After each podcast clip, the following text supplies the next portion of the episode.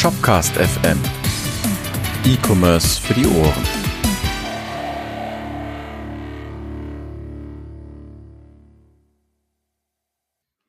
Ja, moin moin und herzlich willkommen bei Shopcast FM, der Recap-Folge zu Frontends und wie ihr vielleicht schon gleich seht auf YouTube oder direkt auch gleich hören werdet, Niklas ist nicht dabei. Ich mache das Moderation-Ding heute und äh, Edin ist leider auch nicht dabei. Dafür haben wir einen ganz besonderen Gast, äh, nämlich Dominik. Hi. Moin zusammen. Schön, dass ich hier sein kann. Ja, äh, es war sehr spontan, deswegen ähm, ist es jetzt auch so ein bisschen, bin ich für Niklas reingesprungen, der ja irgendwie äh, heute nicht zur Verfügung steht, leider. Und Edin baut, glaube ich, irgendwie sein Büro um oder zieht um, irgendwie sowas hat er gesagt.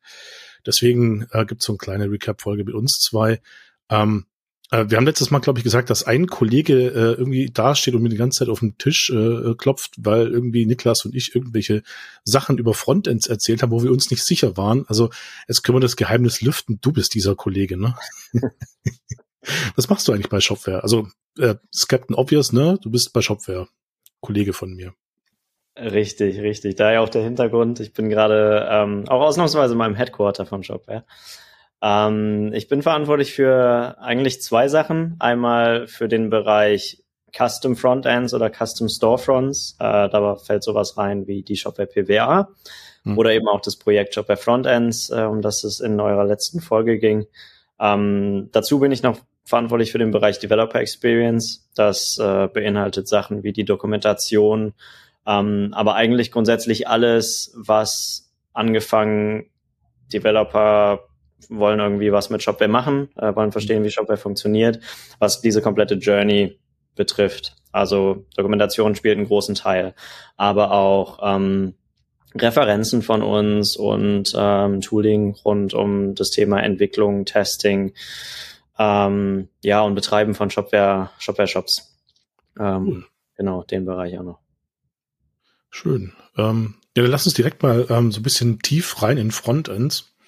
Ähm, es haben uns hier einige Fragen äh, und auch äh, von uns selber äh, ereilt, mehr oder weniger. Eine Frage aus der Community war zum Beispiel, ähm, inwieweit der API-Client ein eigenes Package wird ähm, von diesem Frontends-Teil oder ob das ein so ein riesen Monolith wird, äh, wo dann nachher ein Frontends installiert ist und da ist alles drin. Ja. Ähm, Frontends ist eigentlich eine Sammlung von mehreren Packages. Also es ist es ist auch keine fertige Anwendung oder sowas, sondern es ist bewusst ähm, vom, vom Design her aufgebaut aus mehreren einzelnen Teilen, äh, mhm. von denen zum Beispiel der API-Client ein einzelnes ist. Ähm, der API-Client baut auch nur auf JavaScript auf, also mhm. ist wirklich Vanilla JavaScript und man kann es in jedes andere JavaScript-Projekt mit einbinden. Das heißt, es ist kein Vue.js-Voraussetzung.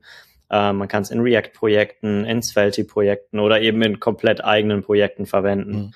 Ähm, und das ist auch ein Ziel von Shopware Frontends, möglichst äh, vielseitig zu sein oder möglichst flexibel zu sein, um eben nicht diesen Login auf eine bestimmte technologische Basis zu haben, sondern mhm. da die Möglichkeit zu haben, vielseitig eingesetzt zu werden.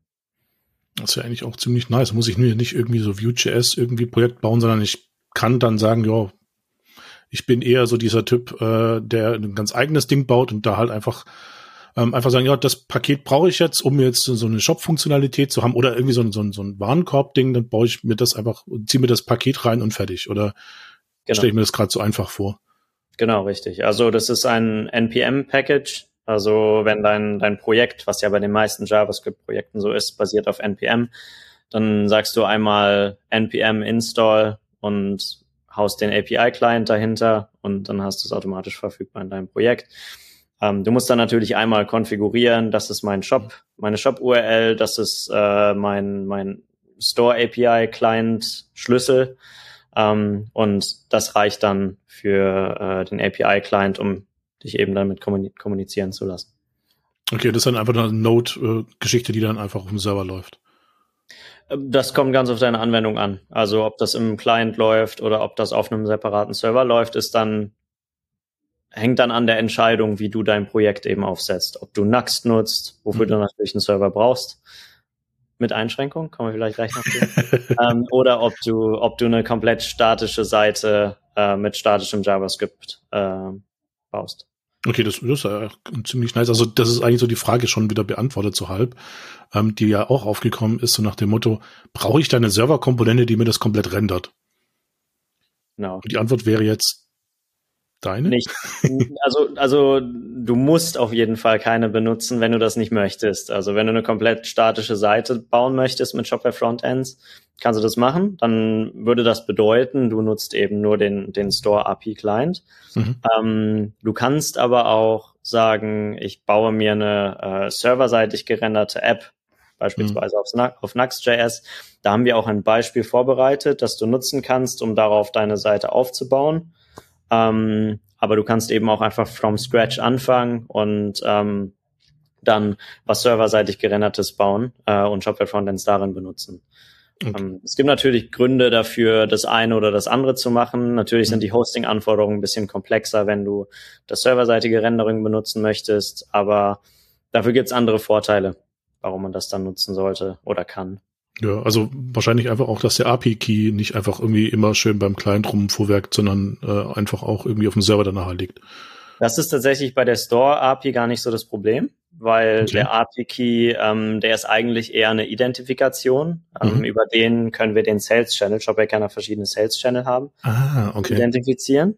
Ähm, aber der ist an sich nicht geheim.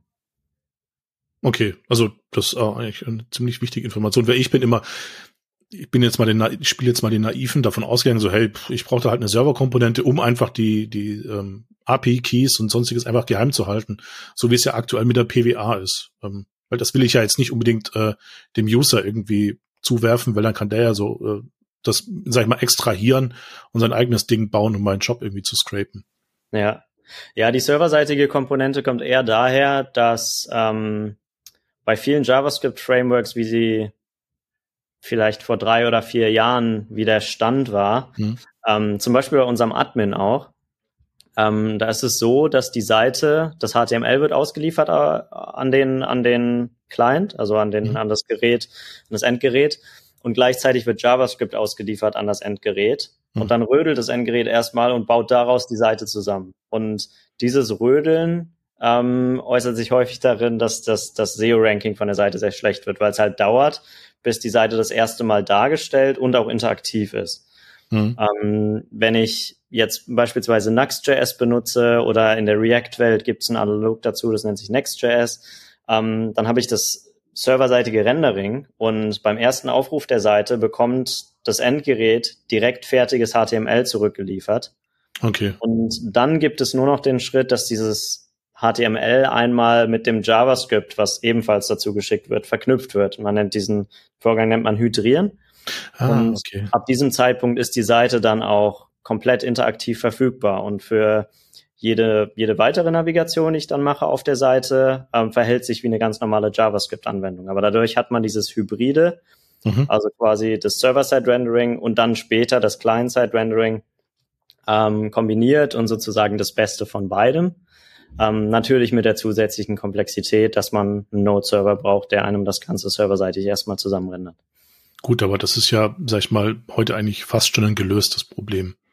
Also klar, ich gehe jetzt nicht zu eins und eins und sage, ich hätte gerne einen Node-Server, das ist, glaube ich, eher der falsche Ansprechpartner, aber ähm, das ist ja schon allein schon deswegen, weil ich ja in einem Bereich unterwegs bin, wo ich mehr so Sachen betreibe, wie jetzt so eine normale Webseite, weil das ist ja schon so sag ich mal, der Basic Shit, den ich als in so einem Umfeld jetzt denke ich eher nicht brauche, sondern schon komplett eigentlich ein, ein komplexeres Ding schon am Laufen habe und jetzt die Möglichkeit einfach sehe mit Frontends da die Shop-Funktionalität reinzubringen. Ja, auf jeden Fall. Es gibt natürlich auch Projekte, ähm, wo man auch mit Nuxt komplett statisch am Ende den Output generiert. Also das mhm. geht auch. Das heißt, ähm, während dieses Bildprozesses ähm, werden dann einmal automatisch alle URLs, die es gibt, alle Produkte, alle Kategorien und so weiter, werden einmal durchgerendert.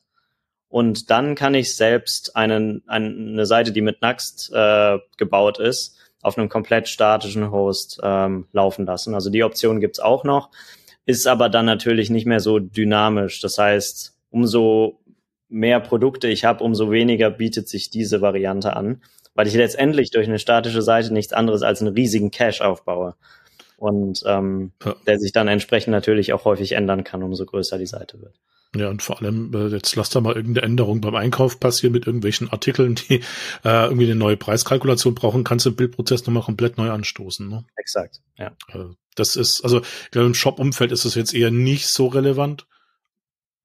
Außer man hat spezielle Use Cases, glaube ich. Aber ja. ja. ja.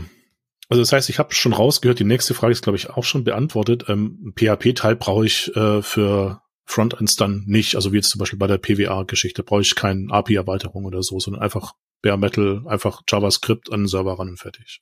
Genau, genau, richtig. Also wir hatten ähm, für die Shopware PWA ein extra Shopware-Plugin entwickelt, ähm, was uns die Interaktion mit dem Server und das Auflösen von, ähm, von URLs ein bisschen erleichtert. Mhm. Das führt aber am Ende natürlich dazu, dass das Hosting nochmal um einiges komplexer wird und das hat auch dazu geführt, dass die Shopware PWA nicht mit der Shopware, mit den Shopware Cloud Stores kompatibel war. Um, ähm, und das haben wir jetzt so zurückgebaut, dass wir quasi mit der kompletten Standard-API von Shopware kompatibel sind und auch funktionieren. Mhm. Um, ähm, und in Shopware Frontends braucht man das Plugin zusätzlich eben nicht mehr. Cool. Das ist eigentlich auch gut zu wissen. Merke ich mir gleich mal für mich. ähm, genau, und äh, die, Frage, die Frage, die ich ja dann auch noch hatte mit dem äh, Node-Server notwendig, ist dann gleich auch beantwortet. Ähm, man will das eigentlich haben, wenn ich das richtig verstanden habe. Das bietet sich auf jeden Fall an für, für dynamische Seiten, genau. Ähm, was wichtig ist zu sagen, Shopware Frontends ist nicht Nuxt. Also Nuxt ist eine Art und Weise, äh, Shopware Frontends zu verwenden. Mhm. Ähm, und unsere Referenzimplementierung, wir nennen das Demo Store Template, so, so liest sich das in unserer Doku, so findet man es auch im GitHub-Repo unter, äh, unter Templates. Ähm, das basiert auf Nuxt, aber es ist eben nur eine Variante, die wir quasi vorzeigen, um einmal darzustellen, wie alles zusammen funktionieren kann. Aber Front, bei Frontends ist eigentlich das, was darunter liegt, ähm, mit dem das Ganze gebaut ist. Also die, die API-Kommunikation, um, ähm, und noch ein anderer Teil, den wir Composables nennen, über den wir bisher noch gar nicht gesprochen haben. Äh, was? Composables, ja. Das hört sich irgendwie an wie so Composable Commerce, was wir vor kurzem auch schon hatten. Ja, ja. Das, der Name Composables, den gab's, den gab's schon vorher. Ähm, mhm. Es kommt ursprünglich aus dem Bereich Vue.js. Mhm. Ähm, also Vue.js 3 hat damals damals, vor, ich glaube, vor anderthalb Jahren. ja gut, in der Internetzeit ist es schon ja, eher so ein bisschen, ein bisschen früher. Ja. ähm, hat eine andere Variante vorgeschlagen, wie man ähm, wiederverwendbaren Code in, äh, in Vue.js-Applikationen strukturiert. Mhm. Die, die Idee kommt gar nicht ursprünglich von Vue.js, sondern eigentlich eher aus der React-Welt. Da hieß das Hooks. In Vue.js heißt es Composables. Mhm. Und äh, Composables sind ähm, ja, am Ende sind es Funktionen in JavaScript, die in sich aber nochmal ähm, weitere Funktionen oder, oder Daten enthalten können, ähm, die sich mit einer bestimmten Business-Problematik befassen. Also so ein bisschen wie Services in PHP. Mhm. Ähm, also wir haben zum Beispiel Composables für den Checkout, wir haben Composables für ähm, für die Erstellung von Produktlistings, wir haben Composables für die Authentifizierung von Usern und so weiter. Und die sind in sich halt so schön gekapselt, dass ich am Ende nur für, also für eine Seite immer nur ein bis zwei Composables brauche, je nachdem, was die Seite gerade macht. Mhm. Ähm, und kann mir daraus die Logik rausziehen. Und Composables ähm, sind so gebaut, dass sie in sich quasi selbst erklärend sind. Ähm, okay. Und ich muss quasi nur verstehen, wie das Composable funktioniert. Ich muss nicht wissen, ich muss nicht mal wissen, wie die Shopware API funktioniert, weil das quasi das Composable vor mir versteckt. Mhm. Ja, das heißt, wenn ich jetzt zum Beispiel ein Produktlisting bauen möchte und möchte Filter anwenden, möchte nach was Bestimmtem sortieren, möchte die Sortierung umdrehen oder sowas, dann habe ich dann habe ich einfache Funktionen, die dieses Composable für das Produktlisting mir, mir gibt, mhm. ähm, mit der ich eben mich darauf fokussieren kann, mein Interface zu bauen, ähm, aber nicht darauf fokussieren muss, erstmal aufwendig irgendwelche API-Calls zusammenzubauen in meiner Anwendung, die dann am Ende das machen, was ich eigentlich machen möchte, nämlich zum Beispiel äh, Produkte nach Farbe sortieren. Okay, das heißt also, ich kann eigentlich einen React oder Vue.js Entwickler hinsetzen und sagen, so, ich will jetzt eine Shop-Funktion und das ist the place to be, bau dir das und der muss überhaupt nicht, also der kennt Shopware auf gut Deutsch eigentlich gar nicht, sondern der hat praktisch diese Abstraktionsebene, nenne ich es jetzt einfach mal in der Hand und sagt, okay, ich baue mir das jetzt einfach zusammen und am Schluss kriege ich einen Shop. Genau, Oder halt ja. irgendwie eine Landingpage mit einem kleinen Buy-Button und so ein bisschen einem Checkout und dann war's das. Genau. Dem zeigst du unsere Frontends-Dokumentation und damit weiß der Entwickler, die Entwicklerin eigentlich alles, was sie, was sie wissen müssen. Krass. Also, das ist schon irgendwie so the next level shit. Also, wenn man das mal so salopp sagt. Also, so rein von dem, wie ich das jetzt verstehe und auch verstanden habe und wie ich das abstrahieren würde für Kunden von uns. Also, schon äh, sehr nice. Ähm, jetzt habe ich leider keine Fragen mehr, außer eine, ähm, die aber am Schluss kommt. Ähm, hast du vielleicht noch Sachen, die wir irgendwie falsch gesagt haben oder äh, wo du sagst, da äh, müssen wir unbedingt was ergänzen, weil da habt ihr so ein bisschen Sachen gehabt, die nicht so geschickt waren? Mm, ich glaube, wir haben schon über alles gesprochen, was da, was ich in dem Bereich jetzt noch ergänzen würde. Ähm, ich glaube, es ist einfach nur wichtig herauszustellen, bei Shopware Frontends geht es wirklich um die darunterliegende, wir nennen das Composables API, mhm. weil letztendlich ist es eine, eine API, also die Funktion ähm, und Methoden, die wir irgendwie bereitstellen, mit denen man Interfaces baut. Das ist unsere API, das ist das, wo, wo wir dafür sorgen, dass es stabil bleibt. Ähm, das ist das, wo wir neue Versionen von releasen. Mhm. Ähm, alles, was am Ende ein User Interface ist oder das Frontend, was am Ende gebaut wird daraus, das sind Artefakte. Das heißt, äh, wenn ich jetzt hergehen möchte und möchte einen eigenen äh, Online-Store bauen mit Shopware Frontends, dann muss ich mir im Klaren darüber sein, dass das mein Projekt ist. Dieses Projekt ist nicht updatefähig oder sowas. Mhm. Ich kann die Composables, die darunter liegen, kann ich updaten. Ähm, das sind meine Dependencies aber das Projekt ist mein eigenes Projekt und ich bin dafür verantwortlich, dass es funktioniert, dass es stabil mhm. läuft und so weiter. Ähm, und das ist auch der wesentliche äh, Unterschied zum Beispiel zwischen Shopware Frontends und unserer Standard Storefront. Unsere Standard Storefront ist ja von Haus aus ein funktionierender Online-Shop, den ich erweitern kann, in dem ich Plugins installieren kann und so weiter. Und er hat ja auch den Anspruch, updatefähig zu sein. Das heißt, obwohl ich jetzt zehn Plugins installiert habe, kann ich trotzdem die Storefront darunter liegend updaten und mhm. bekomme vielleicht auch neue Features von Shopware automatisch dazu oder sowas. Aber das ist vom Konzept halt grundlegend unterschiedlich zu dem, zu dem Ansatz von, von Shopware Frontends. Ja gut, aber um, hat ähm. natürlich auch äh, für diejenigen, die es nutzen, ganz andere Möglichkeiten. Ne? Ich kann Shopware einfach updaten, ohne dass ich mir ums Frontend groß Sorgen machen muss, ob da jetzt irgendwie Bootstrap 4, 5, 6, 7, 8, 12 oder keine Ahnung was drunter ist. Exakt, genau. Du kannst komplett für dich entscheiden, was dein Stack Tech-Stack sein soll. Hm. Wenn du deinen Tech-Stack updaten möchtest, dann musst du das natürlich machen, aber das passiert unabhängig von Shopware. Ja, ja, das ist ja dann klar. Und so Sachen wie PayPal und so, die sind auch direkt schon mitgeliefert oder ist es auch komplett in meiner Hand und ich muss die Implementierung bauen? Also ich nehme jetzt PayPal einfach nur als Beispiel, kann natürlich Klarna oder irgendwie äh, LaterPay oder keine Ahnung was noch äh, sein. Generell Zahlungsanbieter sind natürlich ein wichtiger Punkt und ein, also auch ein gutes Beispiel, weil die sind an der Schnittstelle zwischen API und Frontend. Ähm, bei einem Zahlungsanbieter passiert immer ein bisschen was auf der Serverseite, also mhm. quasi in Shopware.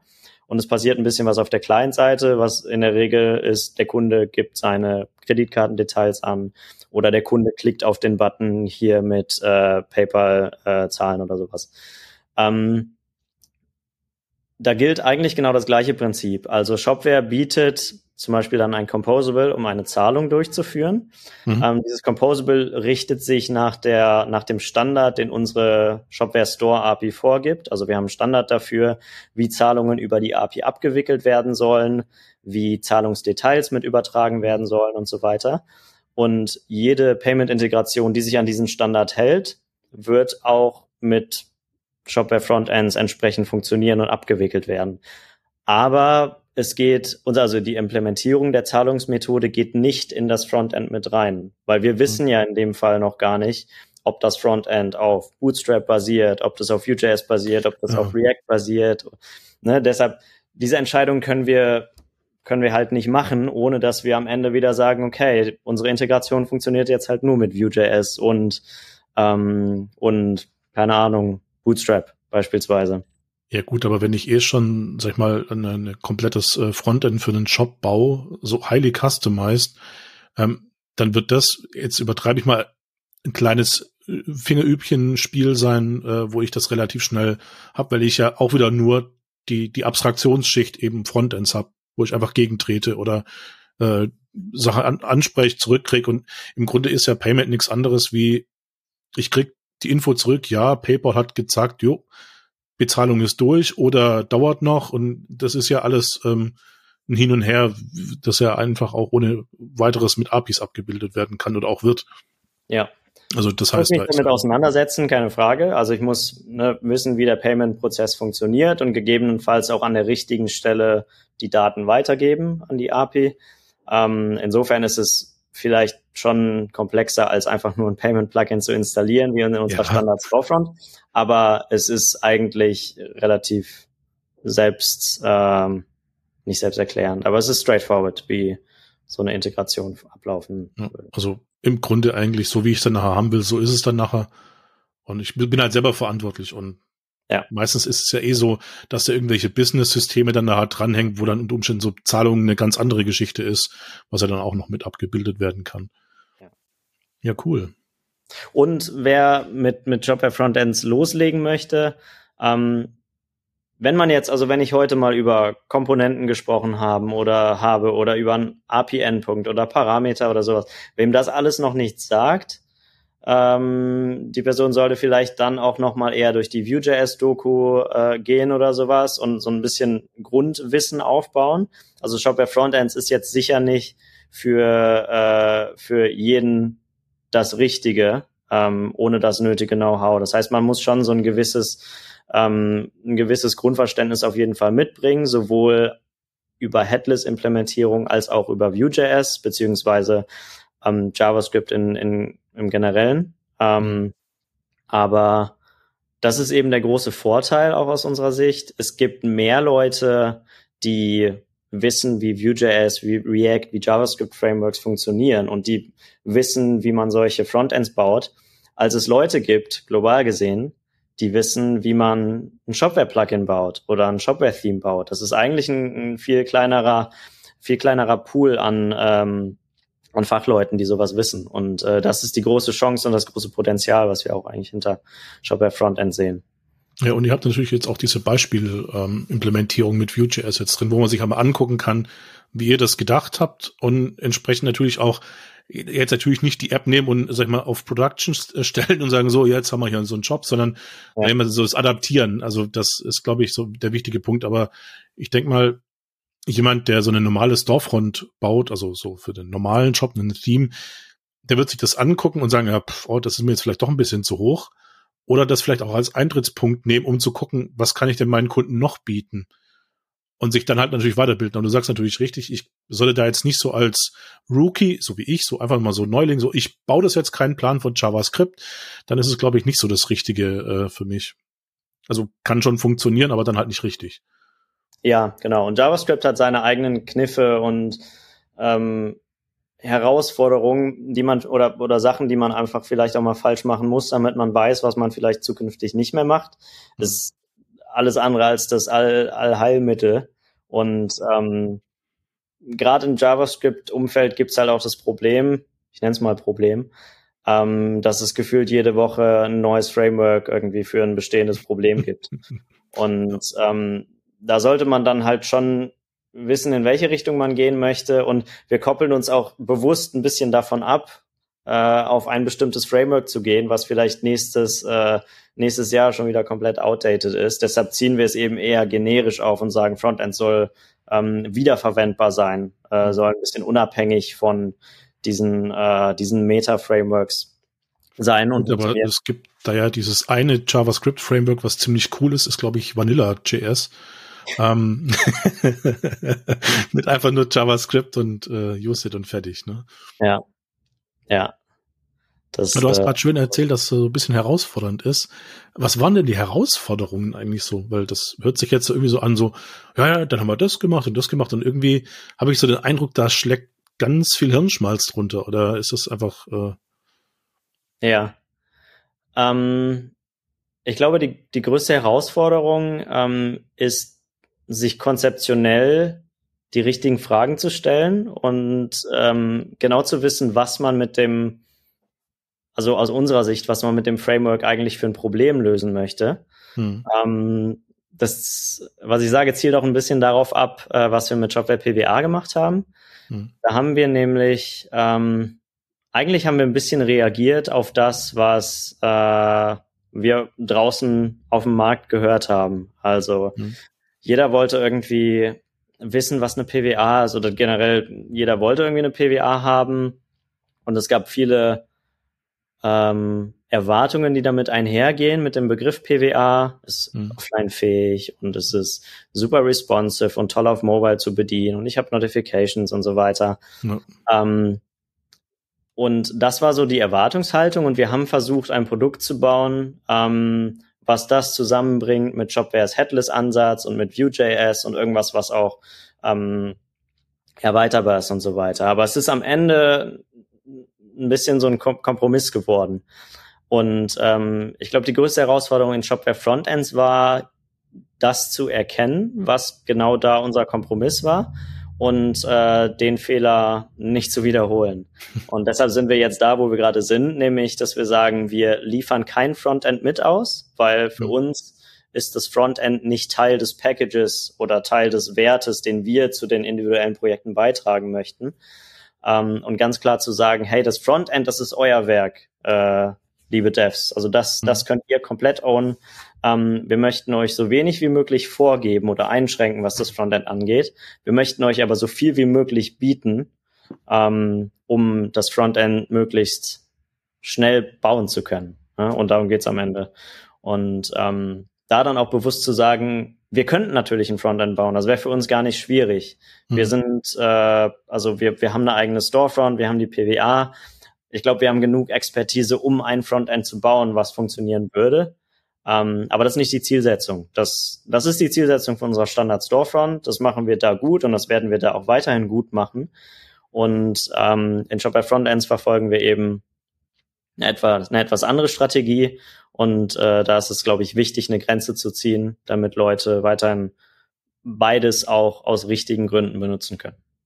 Ja, und vor allem auch unterscheiden können. Ne? Also ich habe ja im Vorgespräch gesagt, so ich habe das total durcheinander gebracht und da entstehen, glaube ich, auch ziemlich gute Irritationen, dass ich denke so, okay, Frontends ist jetzt irgendwie PWA 2.0, was es ja eigentlich nicht ist, weil PWA ist ja, also ich liefere einen, einen, einen Frontend mit und um es mal runterzubrechen, Frontends ist halt entgegen des Namens nicht das Frontend, sondern einfach das Tooling für das Frontend. Genau, ja. Da kann man vielleicht auch noch dazu sagen, äh, Frontend ist aktuell ein, äh, ein Arbeitsname oder ein mhm. Arbeitstitel für das Projekt. Ähm, wir, ja, wir, wir sind da gerade noch dabei, natürlich auch zusammen mit dem, mit dem Marketing bei Shopware, ähm, uns zu einigen, wie wir das Ganze nennen möchten, beziehungsweise erstmal äh, auf, auf, einen guten, äh, auf einen guten Namen zu kommen. Das heißt, wir sind auch offen für Vorschläge. ähm, und das äh, wird wahrscheinlich nicht der finale Name sein, aber aktuell ist es eben über GitHub äh, Shopware slash Frontends ähm, erreichbar und ist auch erstmal der aktuelle Rufname. Das heißt, ich kann direkt loslegen, wenn ich das jetzt gehört habe oder gesehen habe. Auf jeden Fall, ja. Ähm, besten über die Doku. Ähm, da haben wir die Templates, Setup-Templates, mit denen man starten kann. Äh, man kann sich das Ganze auch fürs, fürs erste Ausprobieren direkt im Browser aufsetzen. Mhm. Ähm, das heißt, äh, man muss keinen Git Repository klonen oder sowas, sondern ich ich die Möglichkeit, über einen über einen Button direkt weitergeleitet zu werden und habe dann wie Visual Studio Code in meinem Browser, die Vorschau auch im Browser und kann direkt ähm, Sachen ausprobieren. Das ist mit einem Standard-Shopware Backend verknüpft. Mhm. Ähm, also es braucht gar kein Setup. Das ist nice. Also zum Rumspielen eigentlich mal so gar nicht schlecht, um zu gucken, wie es überhaupt funktioniert. Das ist sehr gut, weil nimmt natürlich auch einige Hürde, weil jemand, der entscheiden muss, was ich nehme, der wird im Zweifelsfall lieber mal so gucken, okay, was geben wir denn die so ein bisschen an die Hand und wenn ich einfach sagen kann, so ich drücke da jetzt auf den Button und dann kriege ich das eigentlich schon so ein bisschen irgendwie hingedingselt, ähm, ist ja super einfach dann nachher. Genau, ja. Schön. Äh, dann haben wir doch eigentlich so ziemlich einen guten Punkt erwischt, wo wir sagen können, ähm, liebe Zuhörer oder Zuschauer, wenn ihr noch Fragen habt, gerne in die Kommentare oder habe ich irgendwas vergessen? Nicht, dass ich wüsste. ähm, sonst, sonst reichen wir das nach. Genau, das äh, haben wir ja auch schon direkt angekündigt beim letzten Mal, dass wir da irgendwie mal so gucken, dass wir noch eine zweite Folge oder halt Kommentare nachliefern.